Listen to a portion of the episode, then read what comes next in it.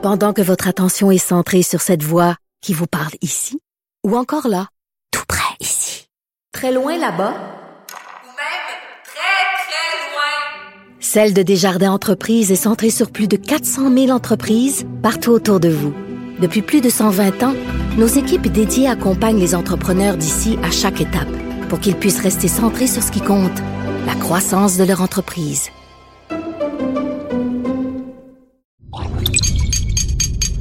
Cube Radio. Bonjour tout le monde, bienvenue à Deux filles en quarantaine, un épisode spécial sur le déconfinement parce que je pense que tout le monde parle que de ça présentement, comment ça va se passer. On dirait qu'on se sent bien confiné puis c'est un peu dur de, de savoir qu'on va sortir de nos maisons. Euh, ben en même temps, c'est, c'est une bonne nouvelle aussi pour plusieurs, ça va ça va alléger euh, beaucoup de choses. Alors on va euh, on va parler à un médecin qui va répondre à plusieurs questions qu'on se pose, j'espère en tout cas qu'il va nous rassurer. Mais euh, tout d'abord, on va aller en Suisse euh, parler à un, Québécois qui vit là-bas parce que eux, le déconfinement vient tout juste de commencer, donc ils ont quelques jours d'avance. Puis euh, j'étais curieuse de savoir comment ça se passe. On commence ça maintenant.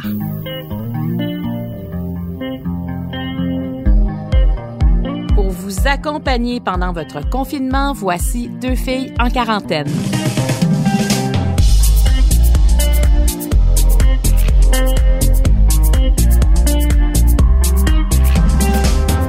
On s'en va en Suisse euh, aujourd'hui parce que on va essayer de, faire ça pour les prochaines semaines, toujours euh, parler à quelqu'un qui est à l'étranger euh, pour se comparer, puis en même temps pour voir qu'il y a beaucoup de similitudes, hein, parce que le déconfinement, c'est un peu aller vers l'inconnu. Personne n'a jamais fait ça. Nos gouvernements essaient des choses, peut-être qu'ils devront reculer à certains moments, mais de voir que c'est partout comme ça, je, je veux pas dire que c'est rassurant, mais, mais il me semble que ça nous rapproche de voir qu'on a les mêmes préoccupations au même moment.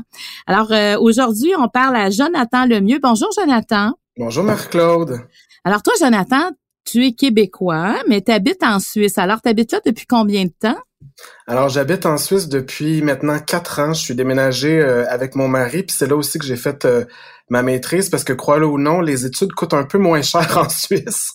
Ah, j'aurais, j'aurais cru le contraire. je sais. Alors, tu habites là depuis quatre ans. Dans quelle région euh, de la Suisse que tu habites?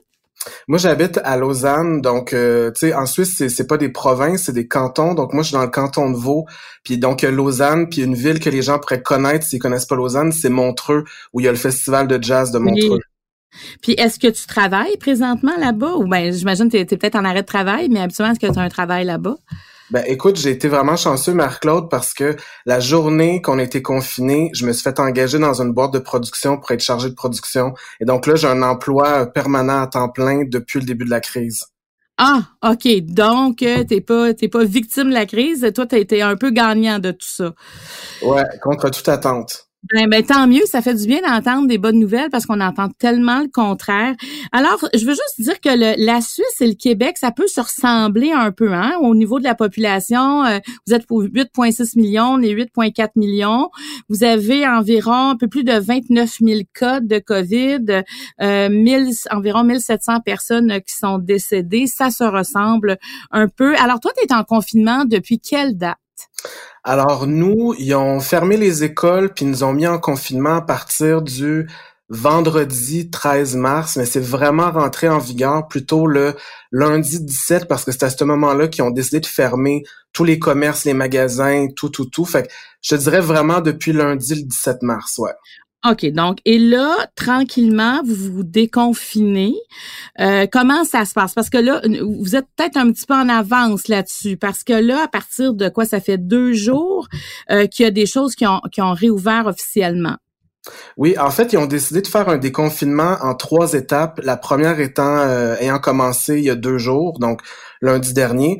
Et puis là, c'était la réouverture euh, des, des, des rendez-vous dans les hôpitaux puis les cabinets médicaux, les, les, les rendez-vous non urgents, et puis tout ce qu'ils considèrent comme service à la personne, donc coiffeur, physio, optométriste, euh, masso, etc. Mais avec bien évidemment des, des mesures euh, de sécurité. Comme moi, par exemple, demain, je vais euh, je vais au barbier, j'ai reçu un courriel de mon barbier qui me disait que toutes les gens qui attendent dans la salle d'attente doivent absolument porter un masque, sinon eux vont en vendre au coût de 2 francs. Et puis mon barbier, lui, va porter non seulement un masque, mais en plus une visière pendant qu'il va qu'il va me tailler la barbe. Donc, ils ont vraiment des mesures de sécurité qui sont mises en place pour s'assurer qu'il n'y ait pas d'éclosion. Mais si jamais il y en a une, vu que c'est toutes des rendez-vous où il y a les noms les numéros de téléphone des gens, ils vont pouvoir rapidement contacter les gens pour pouvoir euh, finalement leur dire, ben écoutez, il y a une éclosion euh, chez votre barbier, chez votre masso, etc. Et puis, euh, vous devriez être en quarantaine pour les, deux prochaines semaines. OK, donc c'est ça. Donc, on, se met à risque quand même. C'est-à-dire que il y a, peut-être un prix à payer de, se mettre en quarantaine plus facilement que, évidemment, quand on est en confinement, nous l'étions tous, mais il y a vraiment un suivi. Moi, je voulais juste savoir, la visière, est-ce qu'elle est obligatoire, par exemple, pour, pour celui qui, le, pour ton barbier? Ben, je sais pas si c'est si c'est le cas pour tout le monde parce que tu vois ce matin je marchais puis il y avait euh, je voyais un, un, optométriste puis il y avait seulement le, masque mais mon barbier étant vraiment proche de, de mon visage euh, lui il a besoin genre d'un masque et il a besoin aussi d'une visière donc je pense que c'est vraiment du, du cas par cas. OK. Mais toi, quand tu sors, là, euh, est-ce que tu mets toujours ton masque? Non, moi je moi je respecte les distances de deux mètres. Je respecte euh, finalement, tu sais, je prends très très peu le transport en commun, voire jamais. Et puis euh, ils n'ont pas encore obligé le port du masque ici. Ils l'ont dit justement récemment que c'était vraiment comme selon les gens s'ils voulaient porter le masque ou non, tout en respectant bien évidemment les, les, règles de, de, de, de, distanciation. Mais en ce moment, c'est pas encore obligatoire le port du masque. Mais dans les transports en commun, est-ce que ça l'est? Euh, c'est pas obligatoire, mais moi, ce que j'ai remarqué, que c'est dans le transport en commun, la plupart des gens, je te dirais 90% des gens vont porter le masque dans, les dans les transports en commun. Puis là, ils recommencent à le prendre parce que pendant longtemps, je te dirais pendant un bon cinq semaines, c'était là, je veux dire, c'était presque l'apocalypse. Moi, j'ai déjà pris le métro et j'étais la seule personne dans le métro. C'était assez, euh, c'était assez peurant par bout.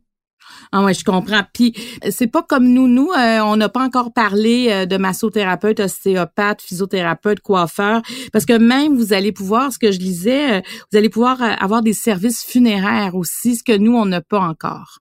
Oui, effectivement, là, ils, ont annoncé ça à partir de, à partir justement de, de, il y a deux jours. Il y a ces services funéraires là qui, surtout pour les gens qui ont malheureusement perdu un proche pendant le COVID, que ce soit à cause du COVID ou d'une autre maladie, vont pouvoir maintenant se, se, réunir pour, en, petits groupes pour pouvoir euh, pour pouvoir faire ces, ces funérailles-là qu'ils n'ont pas pu faire. Là, est-ce que tu vois déjà la différence? Là, ça fait juste depuis le 27 avril là, que, que puis là, on est le 29, donc c'est très récent, mais est-ce que déjà tu vois, comme par exemple dans les rues, qu'il y a plus de personnes qui sortent?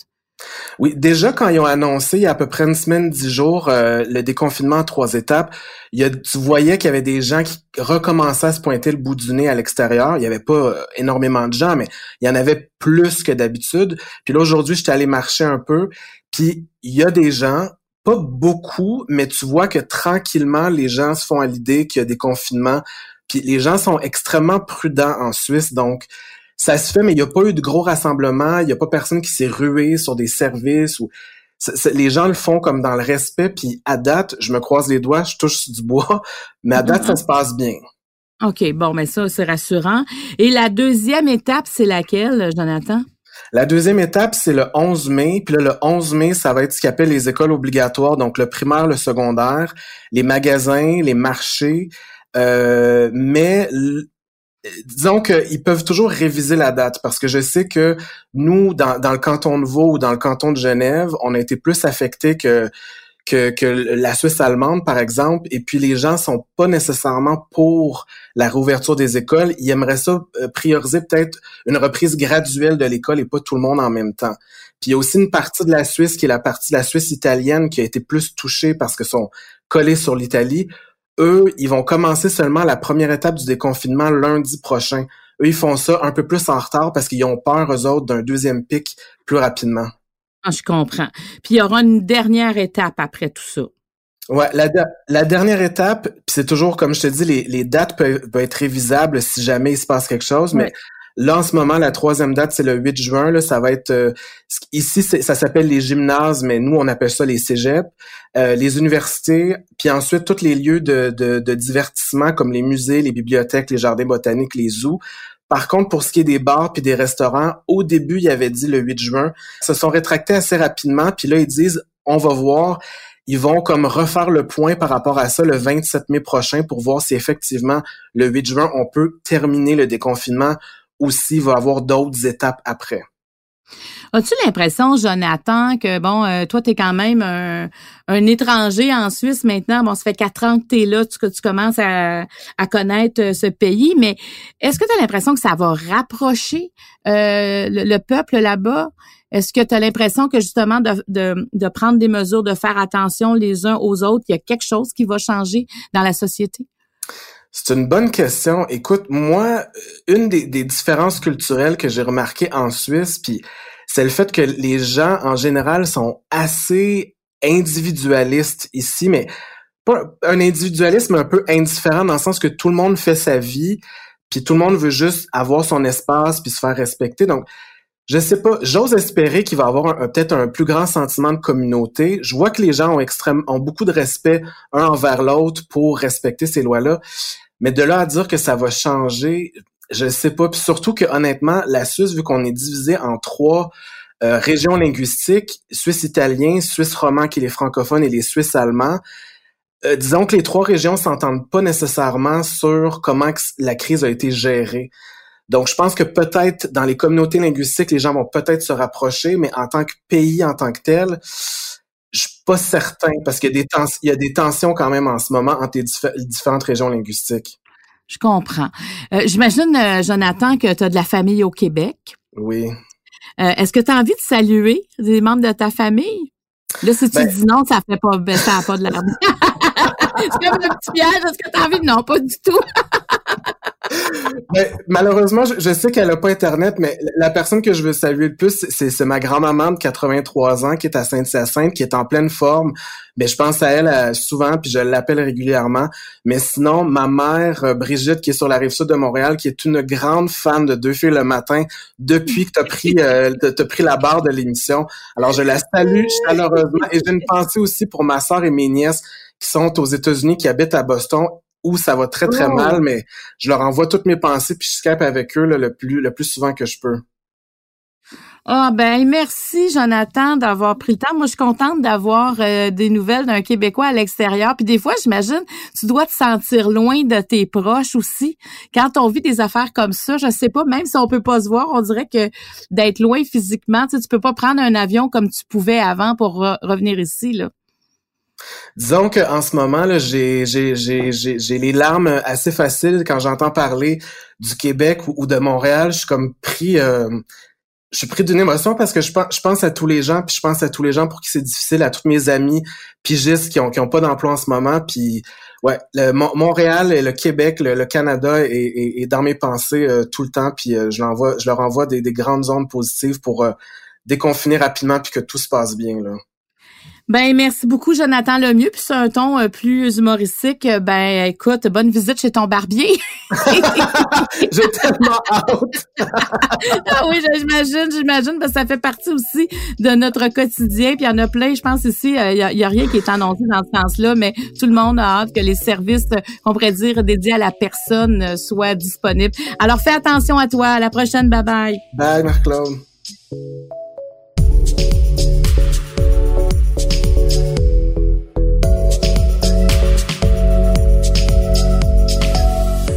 Bon, j'avais beaucoup de questions, puis je sais que vous en avez aussi beaucoup euh, sur le plan médical euh, en lien avec le déconfinement. Est-ce qu'il y a des gens qui sont à risque si les enfants euh, vont à l'école?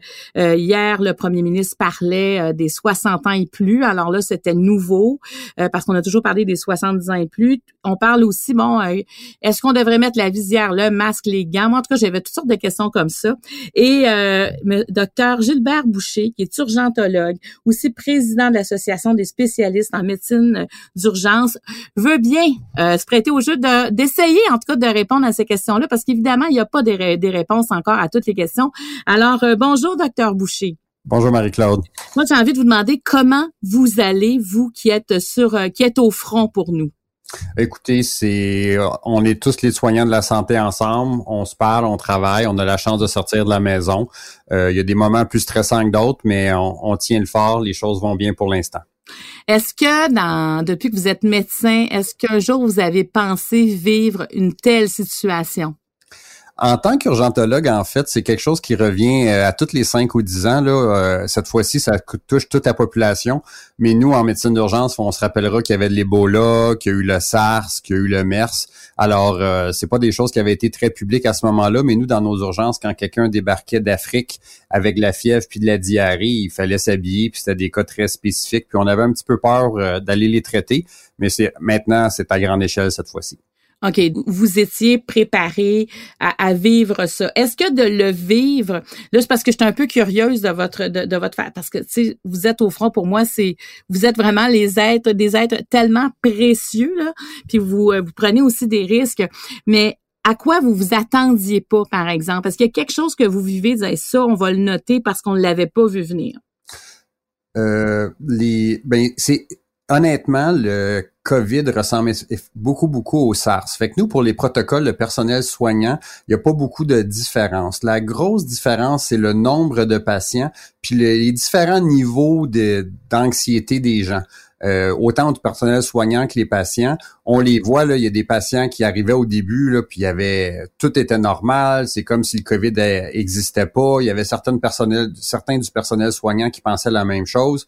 Puis à travers les semaines, là, on se rend compte que là, vraiment, tout le monde est sur le même bateau, tout le monde comprend qu'est-ce qui se passe. Je pense que tout le monde a entendu le message du premier ministre. Mais au début, c'était euh, c'était assez euh, disparate, si on veut, le niveau d'inquiétude des gens. Je comprends. Puis il y avait encore plus d'inconnus au début. Vous avez quand même appris à connaître davantage euh, le virus au fil du temps. Oui, ben effectivement, donc avec les cas, les 10 premiers, les 100 premiers, on est rendu à, plus de 10 000 cas dans la province. Qu'on est capable d'avoir euh, des, si on veut, des choses qui reviennent plus régulièrement. OK. Là, euh, je vais y aller avec des questions qu'on a eues, entre autres. Je vais rentrer dans le vif du sujet parce que là, c'est la, la rentrée scolaire euh, qui va se faire à partir du 11 mai, entre autres, pour euh, les enfants du primaire. et là, évidemment, ça, vous parliez d'anxiété, ça soulève l'anxiété chez plusieurs. C'est, c'est libre aux parents de savoir est-ce que l'enfant y retourne ou pas, mais déjà d'être face à ce choix-là, c'est confrontant. Et euh, est-ce vous, est-ce que vous vous conseillez aux parents comme médecins de de faire en sorte que les enfants du primaire retournent à l'école? Alors, c'est un choix personnel des parents. Euh, nous, comme association des spécialistes en médecine d'urgence du Québec, nous, nous, sommes d'accord avec l'association des pédiatres du Québec qui recommande le, le retour à l'école pour les jeunes enfants pour plusieurs raisons. Nous, principalement en médecine d'urgence, qu'est-ce que nous disons, c'est que nos urgences, nous sommes capables de s'occuper des patients qui sont malades. Alors, il n'y aura pas de scénario là, à la New-Yorkaise ou en Italie où les patients arrivent, on les laisse dans les corridors puis qu'on n'est pas capable de s'en occuper. Alors ça, c'est la bonne nouvelle. Maintenant, chaque individu a ses propres facteurs de risque. Vous le mentionnez, là, les 60 ans, 70 ans. Euh, on le voit, là, c'est vraiment la confrontation en ce moment entre la santé, le risque zéro versus euh, vivre notre vie, l'économie, la société, puis peut-être prendre des petits risques. Alors, les, les gens, on voit des parents qui sont bien informés, qui évaluent leurs risques et puis qui ne veulent, qui sont terrifiés à l'idée d'envoyer leurs enfants à l'école et d'être exposés. Puis on voit d'autres parents qui sont bien renseignés, qui font, euh, qui connaissent leurs facteurs de risque, qui, qui disent oui, moi je veux sortir de la maison, je veux aller travailler, je, comprends le risque, puis je suis prêt avec mes enfants à aller à l'école. Parce que bon, on a Hélène qui nous pose la question. Euh, moi, je me demande si un parent qui est diabétique est à risque si son enfant va à l'école. Là, qu'est-ce qui va se passer, c'est que ça va prendre. Je vais vous expliquer, mais au final, il va falloir que la santé publique ait des recommandations très, très claires. Nous, dans le milieu de la santé, on est du personnel essentiel. Les directives étaient claires. La personne qui est exposée directement au virus, c'est elle qui fait décider si elle ne va pas travailler ou et si elle reste à la maison. Puis c'est pas les gens à la maison. Donc, je prends un exemple. Moi, je suis médecin par exemple, que j'aurais quelqu'un à risque dans ma maison, je ne serai pas euh, enlevé de mon travail pour ne empêcher la contagion à la maison. Donc, moi-même, si j'ai pas de facteur de risque, je continue à travailler.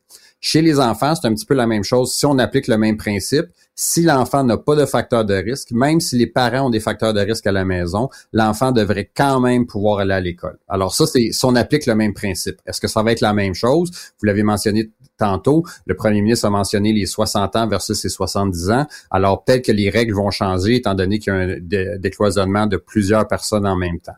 Quand on parle des facteurs de risque, vous l'avez mentionné, le diabète, les trois gros en ce moment là, qui ressortent partout, partout, c'est l'obésité, la haute pression et le diabète. On le sait, les gens qui ont ces trois facteurs de risque-là, indépendamment de l'âge, ça augmente leur risque pas énormément. L'âge est tous également un facteur très important. Mais même quand on parle chez les gens de 60, entre 60 et 70 ans, 60 ans avec trois facteurs de risque est très différent de quelqu'un de 60 ans qui est en parfaite santé. OK, donc, mais c'est les trois combinés qui deviennent un gros facteur de risque ou c'est chacun indépendant? Les, encore là, c'est, jamais noir ou blanc en médecine, mais de la même manière qu'on peut voir une certaine augmentation à partir de 60 ans pour les, les gens à risque, les facteurs de risque, on voit une certaine augmentation là, vraiment plus marquée à partir de deux facteurs de risque, puis à trois facteurs de risque, les choses sont vraiment plus, plus, plus importantes. Si on a juste du diabète, si on se fie encore là à toutes les études qui ont fait, notre risque est un petit peu élevé, il faut pas se le cacher, mais il est pas excessivement plus élevé. Si on parle de diabète et d'hypertension, là, on augmente les risques, on rajoute l'âge, on rajoute l'obésité. Puis c'est pour ça que ça va être à chaque personne de décider son niveau de risque. Puis on espère que la santé publique va mettre des lignes directrices. Oui, ça prendrait comme un tableau hein, pour bien comprendre dans quelle zone de risque on se situe, euh, si c'est possible de le savoir. Là. Effectivement, il y a beaucoup d'informations. Il faut comprendre que nous, comme vous l'avez mentionné, on apprend à connaître le virus, les études épidémiologiques. Euh, qu'est-ce qui a été fait en Chine au mois de janvier, février, est en train d'être publié dans les différents journaux. Il faut comprendre qu'il y a un processus scientifique là, entre la collecte de données, l'analyse, la publication, euh, fait, pour empêcher là, que Monsieur Tout le Monde écrive un article qui soit publié dans un grand journal. Donc, il y a certains délais. Alors, à mesure que les informations sortent, on adapte nos réponses.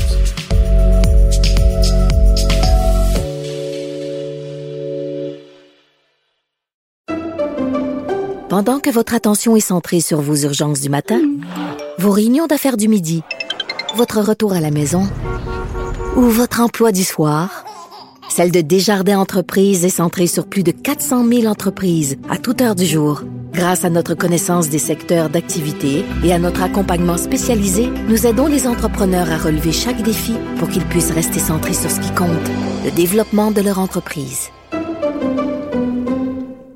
La Banque Q est reconnue pour faire valoir vos avoirs sans vous les prendre. Mais quand vous pensez à votre premier compte bancaire, tu sais, dans le temps à l'école, vous faisiez vos dépôts avec vos scènes dans la petite enveloppe. Hmm, c'était bien beau. Mais avec le temps, ce vieux compte-là vous a coûté des milliers de dollars en frais, puis vous ne faites pas une scène d'intérêt. Avec la banque Q, vous obtenez des intérêts élevés et aucun frais sur vos services bancaires courants. Autrement dit, ça fait pas mal plus de scènes dans votre enveloppe, ça.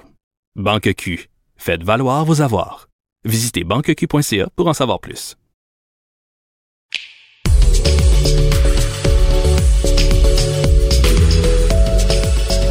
Docteur Gilbert Boucher, euh, bon, je veux, qu'on revienne rapidement aux 60 ans et plus parce que euh, ça m'a étonné hier. Hein. On a toujours parlé des 70 ans, puis là, quand même, 60 ans, c'est beaucoup de monde, cette tranche d'âge-là, 60 à 70 ans.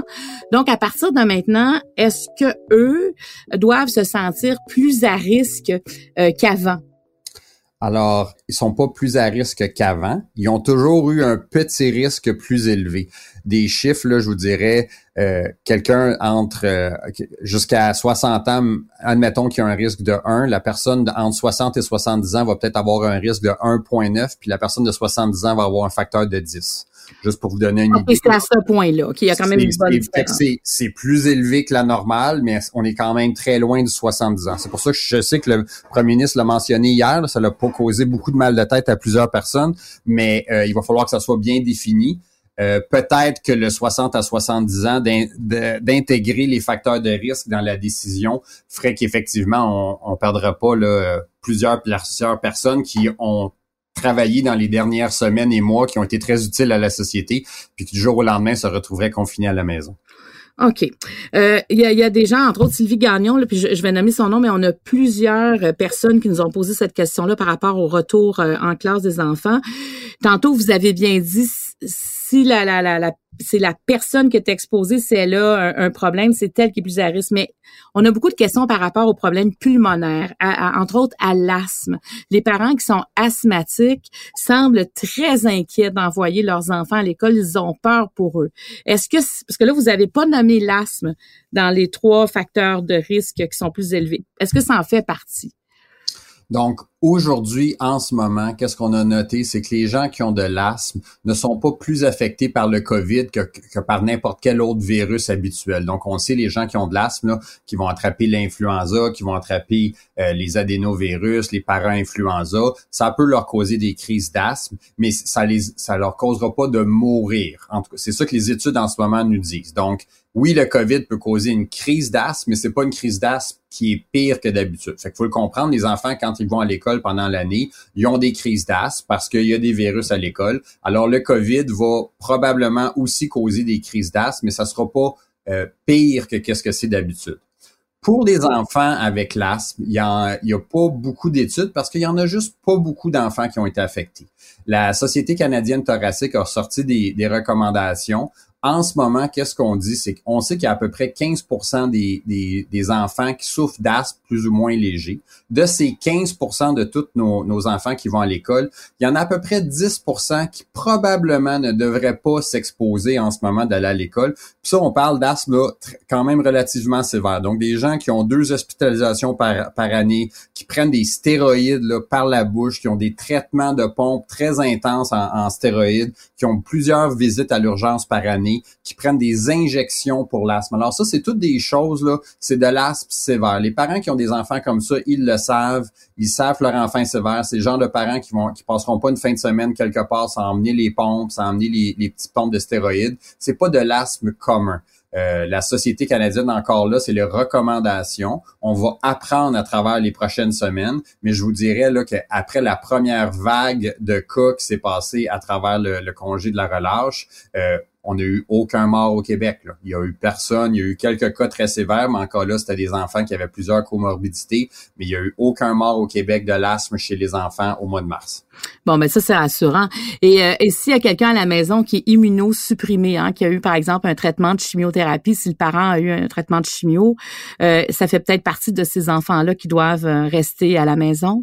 Encore là, on rentre, ça va prendre des directives claires de la santé publique parce que, comme je vous expliquais auparavant, si on applique le même principe que pour les travailleurs de la santé, ces enfants-là devraient quand même aller à l'école. Maintenant, on le sait, quand un enfant, qu'est-ce qui devient dangereux, c'est que ces enfants-là, ils peuvent ramener de deux manières le virus. Donc, il peut devenir infecté, puis ramener infecter le parent. Donc, est-ce que c'est possible pour le parent de s'isoler de l'enfant dans la maison? On le sait encore là, comme travailleur de la santé, là, il y en a plusieurs de nous qui ont été obligés de le faire dans notre propre maison. Donc, une chambre dédiée, une toilette dédiée, on fait ça tout seul. Puis de l'autre chose, c'est l'enfant, on le s'il est en contact avec d'autres enfants, même sans être infecté, peut avoir des petits virions là, sur ses mains, sur son sac, ces choses-là qui est vraiment notre cas, nous, quand on travaille à l'urgence. Puis je peux vous dire, on, on, le fait à tous les jours, on revient à la maison, on se déshabille en rentrant, on va prendre notre douche avant de donner des mains à, à tout le monde. Puis l'hygiène des mains, puis de pas toucher sa figure pendant toute la journée à la maison, faut l'appliquer.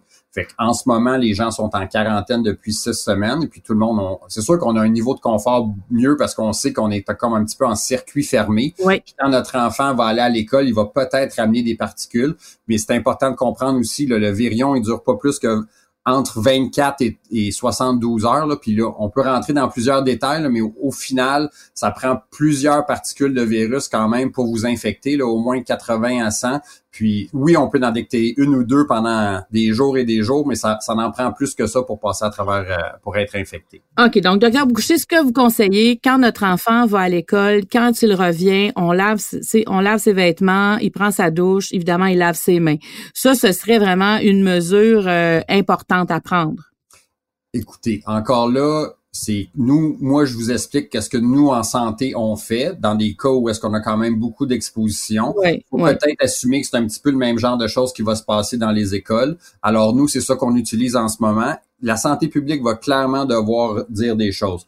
C'est sûr que juste de se laver les mains, c'est peut-être pas assez. Mais de, de là à prendre une douche puis changer son linge au complet à tous les jours, c'est peut-être un petit peu trop. Il va falloir attendre les choses. Moi, je fais juste parler du protocole qu'on utilise euh, en santé. Absolument. Mais c'est parce que le protocole que vous utilisez, c'est le NEC plus ultra des protocoles, dans le fond. Là. Ben, on fait attention. On veut pas infecter nos familles. Fait que quand on revient à la maison, euh, c'est ça. C'est on change tout en fait.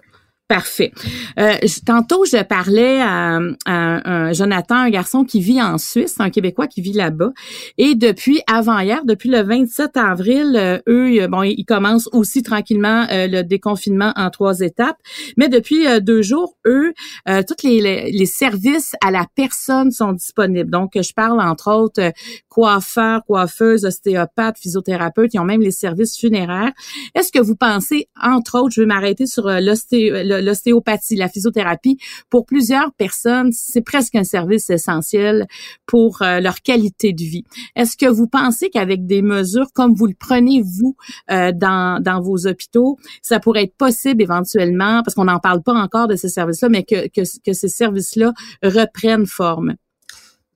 La réponse c'est oui. Il faut, il y a deux aspects qui sont excessivement importants. Est-ce que c'est essentiel pour la personne? Parce qu'il faut comprendre que le thérapeute, on, se retrouve avec une personnelle soignante qui va peut-être se, qui va toucher à plusieurs patients. Donc, euh, est-ce que il y a des risques de contamination? Est-ce que c'est vraiment un service essentiel? Je comprends qu'effectivement en ce moment il y a des gens qui, qui souffrent, qui auraient vraiment besoin de leur traitement. D'un autre côté, il faut pas oublier que les CHSLD, la crise n'est pas terminée. Les, il manque encore d'équipements de protection personnelle. Fait qu'il faut tout, il faut prendre ça en ligne de considération. Là. Si on ouvre des services euh, personnels, comme je vous mentionnais, là, qu'on parle de les, salons de coiffure, l'ostéopathe, le physiothérapeute, ça va, il va falloir qu'il y ait des, des masques, il va falloir probablement qu'il y ait des jaquettes, des mesures de se protéger puis en ce moment, euh, on n'en a pas tant que ça, je vous dirais. Il y a encore des crises. Là, vendredi soir, à Maisonneuve-Rosemont, il manquait encore de jaquettes. La semaine dernière, toute, le, toute la semaine, dans le nord de Montréal, il y avait des problèmes d'approvisionnement. Fait que si on en a infini, d'une manière infinie, je pense que définitivement, on pourrait les ouvrir demain matin avec les bonnes mesures puis les bonnes recommandations. Je pense que la CNSST est en train de faire des, a fait des, des belles recommandations, mais il faut avoir le matériel. Fait en ce moment, notre, notre, si on se base sur qu'est-ce qui se passe dans nos hôpitaux, on n'a pas les moyens pour protéger les soignants et les clients ou patients, comment vous les, dépendamment comment vous les appelez, d'avoir un contact physique. Donc, on n'a pas assez de blues. Ça s'en vient. On dit qu'il y a plusieurs entreprises qui en fabriquent, mais aujourd'hui, là, si je vous disais qu'on avait besoin de 5000 blues pour protéger des travailleurs de, de, différents commerces, je vous dirais, on n'a pas ça. OK, donc mais, mais c'est important. C'est important que, que vous le dites parce qu'on comprend mieux pourquoi? Pourquoi c'est comme ça? Bon, là, on parle, on vient de parler d'équipement. Évidemment, là, il y a, tranquillement, l'école va réouvrir, les commerces qui ont pignon sur rue vont réouvrir, il y a des entreprises, le côté industriel, la construction. Donc, il y aura de plus en plus de gens, là, dès qu'on le sent, là, ça sera, ça sera pas comme on est présentement, tout le monde à la maison, tranquillement, on va sortir. Est-ce qu'on doit, parce qu'il y a eu tout un débat, je trouve, depuis le début concernant le masque. Je comprends qu'on peut pas le mettre obligatoire parce qu'il protège pas à 100 mais par exemple, on peut avoir le masque, on peut avoir une visière. Il y en a qui font ça avec un acétate, toutes sortes de façons de le faire. Il y en a qui, mettent des gants, puis il y en a qui mettent rien du tout. Euh, qu'est-ce que vous conseillez, vous, euh, comme, euh, comme urgentologue, docteur Boucher? moi, quand je me promène dans la rue, je ne mets pas encore de masque, mais je respecte toujours le 2 mètres. Il faut comprendre que dans toutes les mesures pour diminuer la contagion, mettre un masque, ça rentre en, sur la sixième ou septième ligne. Toutes les autres choses, donc si vous faites de la fièvre, si vous toussez, vous restez à la maison, n'importe où, est-ce que vous déplacez, vous restez à deux mètres. Si jamais vous toussez, vous, touchez dans votre coude, vous lavez les mains à toutes les fois que vous êtes en contact avec d'autres choses. Ça, c'est des choses qui ont prouvé que ça diminuait vraiment les risques de contagion. Le masque, on en a parlé, c'est très protecteur pour tout le monde alentour. Ça nous protège si on tousse, donc les particules vont aller beaucoup moins loin. Mais si vous essayez de porter un masque, et je vous mets au défi, même nous, dans les hôpitaux, on en met toujours maintenant depuis un mois, mais les deux, trois premiers jours, c'est excessivement difficile de porter ça. Quand on parle, c'est pas confortable. On n'arrête pas d'y toucher. Le masque, qui tombe. On veut boire, on le tasse, on le remet. Puis là, qu'est-ce qu'on fait? Qu'est-ce qu'on crée dans ce temps-là? C'est qu'on crée une raison pour se toucher le visage. Puis je peux vous le dire, là, moi, quand j'étais à la maison, je peux passer facilement deux jours. À part me brosser les, gens, les dents, je n'ai pas besoin de me toucher le visage. Je ne, je ne me touche pas le visage. Quand je me mets un masque à l'hôpital, je vais me toucher le visage de 15 à 20 fois dans une journée. C'est ça qu'on crée. Fait que oui, ça a un caractère de, protection, mais il faut comprendre aussi les effets négatifs de la chose. Fait que c'est pour ça que c'est important. Le docteur Vadeboncoeur a fait un beau vidéo, comment le mettre, comment l'enlever. Mais les masques en tant que tel, je pense que la directive en ce moment, c'est la meilleure. Donc, il le recommande si on n'a pas euh, accès à la distanciation de 2 mètres. Puis si vous l'emportez, allez-y. Mais il y a plusieurs autres choses qu'on peut faire. OK, mais se laver les mains, ça reste toujours la première chose. C'est le facteur le plus important. C'est comme c'est nos mains qui touchent à, nos à notre visage. C'est comme ça qu'on attrape le plus souvent le COVID. Les virions, ils sont sur toutes les surfaces.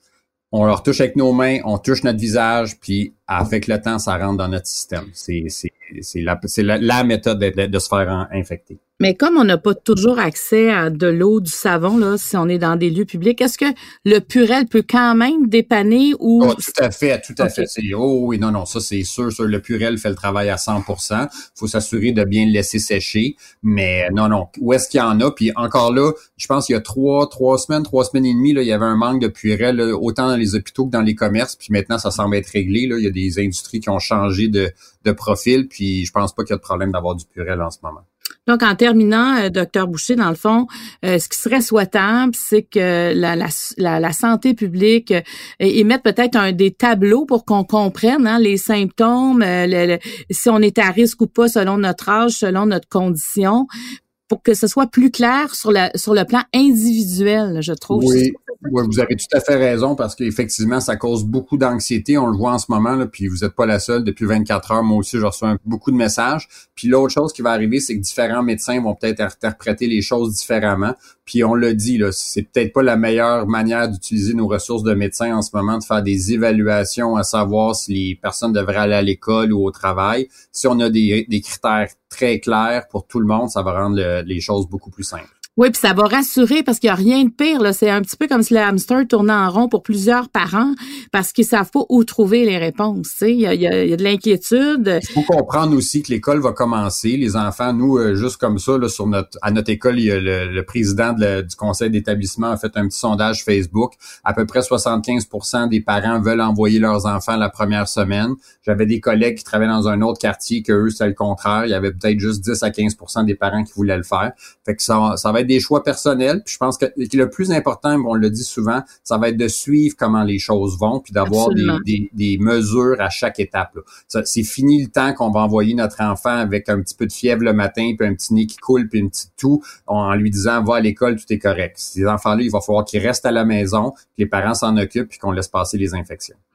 Eh ben merci. Je sais à quel point vous êtes occupé, euh, docteur Boucher. Euh, merci beaucoup d'avoir pris le temps de répondre euh, à toutes ces questions-là. Je pense qu'on a besoin de gens comme vous pour nous rassurer. Alors, merci beaucoup, Gilbert Boucher. Merci, Marie-Claude. C'est un plaisir.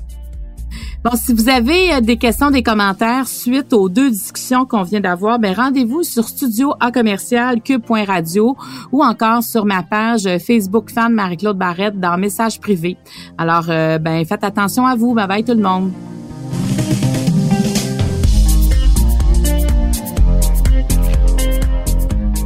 Je tiens à remercier toute l'équipe qui nous permet de réaliser ce balado.